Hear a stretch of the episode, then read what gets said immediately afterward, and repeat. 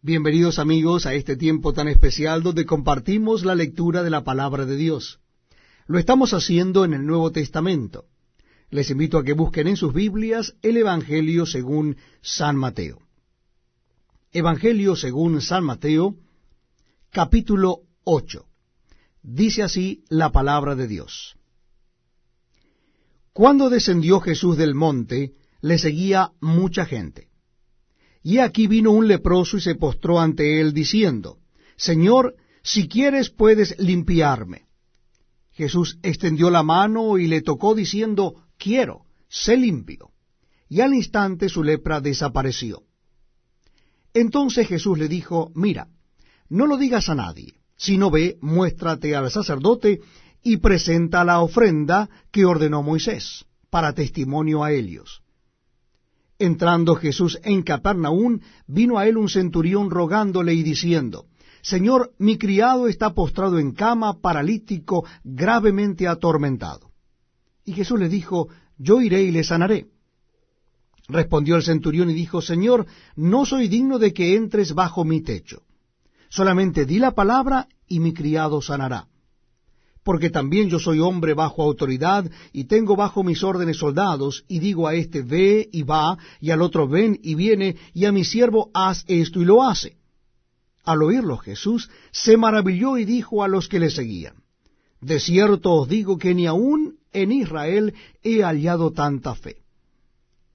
Y os digo que vendrán muchos del oriente y del occidente, y se sentarán con Abraham e Isaac y Jacob en el reino de los cielos mas los hijos del reino serán echados a las tinieblas de afuera.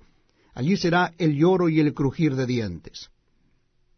Entonces Jesús dijo al centurión, Ve, ¿y cómo creíste? Te sea hecho.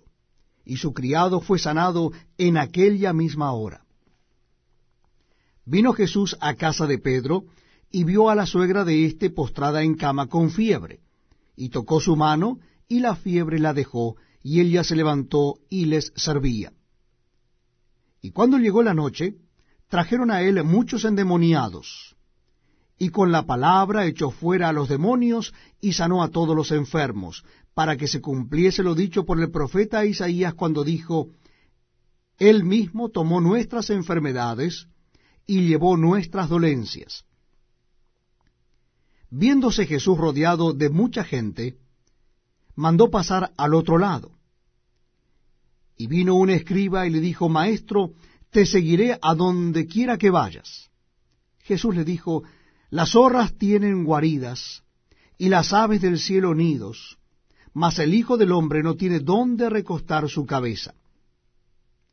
Otro de sus discípulos le dijo, Señor, permíteme que vaya primero y entierre a mi Padre. Jesús le dijo, Sígueme deja que los muertos entierren a sus muertos. Y entrando él en la barca, sus discípulos le siguieron.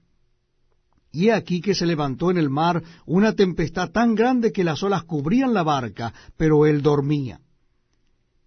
Y vinieron sus discípulos y le despertaron diciendo, Señor, sálvanos que perecemos. Él les dijo, ¿por qué teméis, hombres de poca fe? Entonces, levantándose, reprendió a los vientos y al mar, y se hizo grande bonanza. Y los hombres se maravillaron, diciendo, ¿Qué hombre es este que aun los vientos y el mar le obedecen?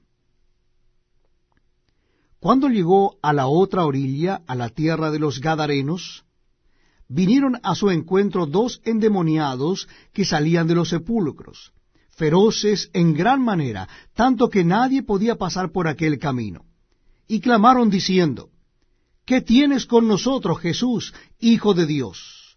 ¿Has venido acá para atormentarnos antes de tiempo? Estaba paciendo lejos de ellos un hato de muchos cerdos.